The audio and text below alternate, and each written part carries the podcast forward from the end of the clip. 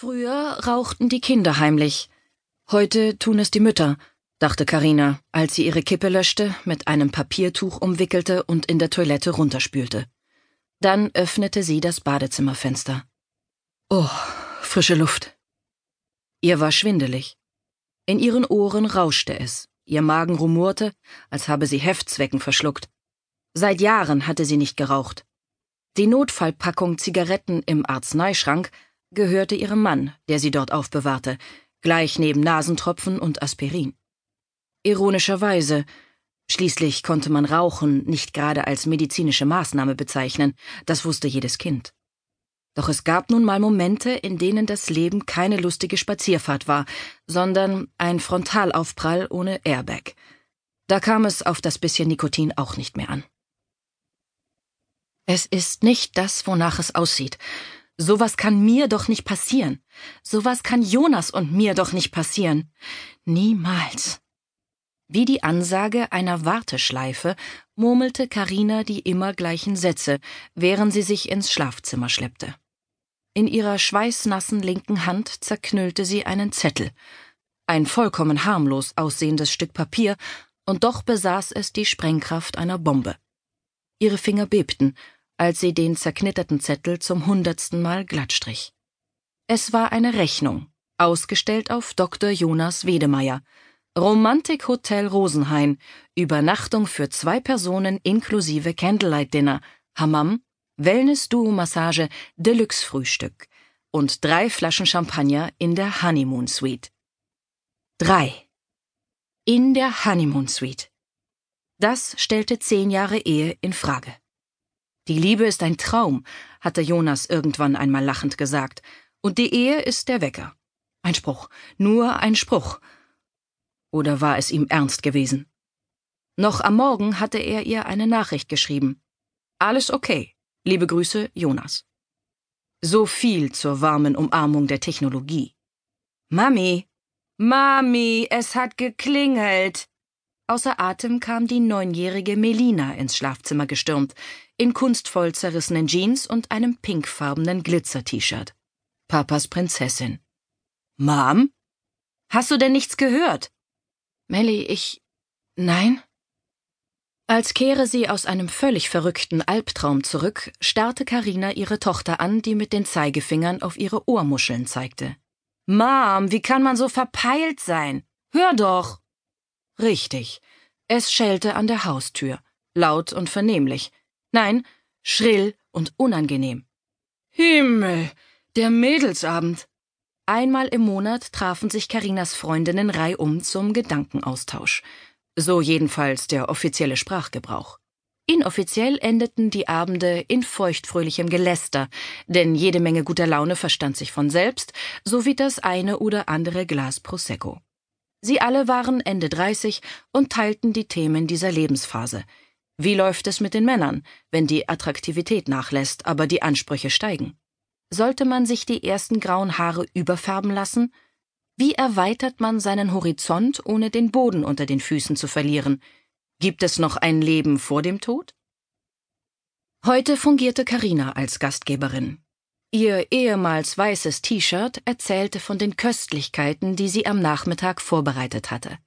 Hauchdünne Mini-Pizzen mit roten Zwiebeln, Mozzarella und Tomatensoße, Gemüsesticks mit grünem Pesto, winzige Gazpacho-Portionen in ebenso winzigen Gläsern, Schafskäsesalat mit schwarzen Oliven, roten Paprikawürfeln und frischen Kräutern sowie andere kalte Kleinigkeiten, die ihre stets auf Diät befindlichen Freundinnen als Snack akzeptierten. Überdies hatte Karina den Kamin im Wohnzimmer angezündet und, obwohl es erst Mitte November war, den Raum adventlich geschmückt mit Tannenzweigen, Lichterketten und selbstgebastelten Gestecken, obwohl es an jeder Ecke fertige Weihnachtsdekorationen zu kaufen gab. Noch sechs Wochen bis Heiligabend. Oh, falsches Thema. Karina unterdrückte ein Schluchzen wie, verdammt noch eins, sollte sie mit einem Mann Weihnachten feiern, der sich ohne sie, aber ganz gewiss nicht allein, in einem fabelhaften Hotel vergnügte? Schwer atmend stützte sie sich auf den rechten Bettpfosten. Ja doch, sie musste duschen und sich umziehen.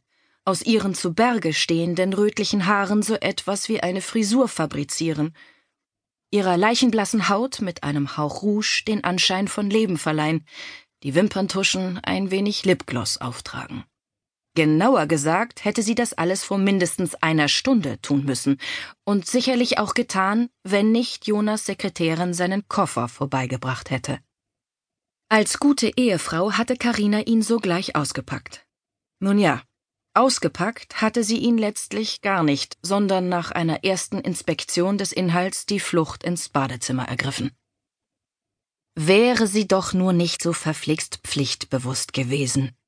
Hätte sie doch nur den Koffer einfach in irgendeine Ecke gestellt und ungeöffnet verschimmeln lassen. Ihr wäre einiges erspart geblieben. Zunächst hatte sie sich gewundert, warum Jonas auf eine Geschäftsreise zwei Badehosen und gleich drei funkelnagelneue Boxershorts mit Designerlogo mitnahm. Dann hatte sie über das unbekannte Rasierwasser gestaunt. Doch erst, als sie die aufgerissene Schachtel Kondome entdeckt hatte, extra dünn und gefühlsecht, sowie einen mikroskopisch kleinen Spitzentanga in sündigem Schwarz, war es wie ein Blitz in sie gefahren. Schockstarre. Die Rechnung hatte ihr dann den Rest gegeben. Romantik Hotel Rosenhain. Von ferne hörte sie ein unheilvolles Donnern. Er hat dich betrogen. Es ist nicht das, wonach es aussieht, begann sie wieder ihr Alles wird gut Mantra zu murmeln. Sowas kann mir doch nicht passieren. Sowas kann uns doch nicht passieren. Niemals. Mit der Miene einer ungeduldigen Lehrerin schüttelte Melly ihre honigfarbenen Locken, bevor sie ganz dicht an Karina herantrat. Hey, Mom, hast du etwa schon ein Prosecco gezischt? Und i, wie fies ist das denn? Du riechst ja nach Rauch. Äh, wie bitte? Fröhliches Stimmengewirr und Gelächter im Erdgeschoss holten Karina in die Realität zurück. Aber was war schon die Realität? Dieses gepflegte Einfamilienhaus in einer ruhigen, begrünten Seitenstraße, das sie für eine uneinnehmbare Bastion in schnelllebigen Zeiten gehalten hatte? Ihre Familie wie aus dem Bilderbuch? Mama, Papa und zwei entzückende Kinder? Ihre kleine Welt, in der alles um Jonas, Melina und den sechsjährigen Benjamin kreiste? Gerade kam Benny ins Schlafzimmer gerannt, mit hochroten Wangen unter seinem blonden Wuschelhaar, das blau-weiße Ringel-T-Shirt verrutscht vom Laufen. Begleitet wurde er von Familienhund Bingo, einem Golden Retriever, der aufgeregt japsend an Karina hochsprang. Habe die Tür aufgemacht, erklärte Benny stolz, und Gläser mit Apfelsaft ins Wohnzimmer gebracht. Das kann ich nämlich schon. Melly stemmte die Hände in die Hüften. Überheblich sah sie auf ihren kleinen Bruder herab. Jetzt gib mal nicht so krass an, Kurzer. Das kann doch jedes Baby, oder, Mom? Noch immer stand Karina völlig unbeweglich da. Wie aus weiter Ferne hörte sie, dass man von unten ihren Namen rief. Zähne zusammenbeißen, befahl sie sich, und keinen Mucks. Vielleicht ist das alles nur ein Missverständnis. Noch ist nichts verloren. Noch lohnt es sich, die Fassade aufrechtzuerhalten.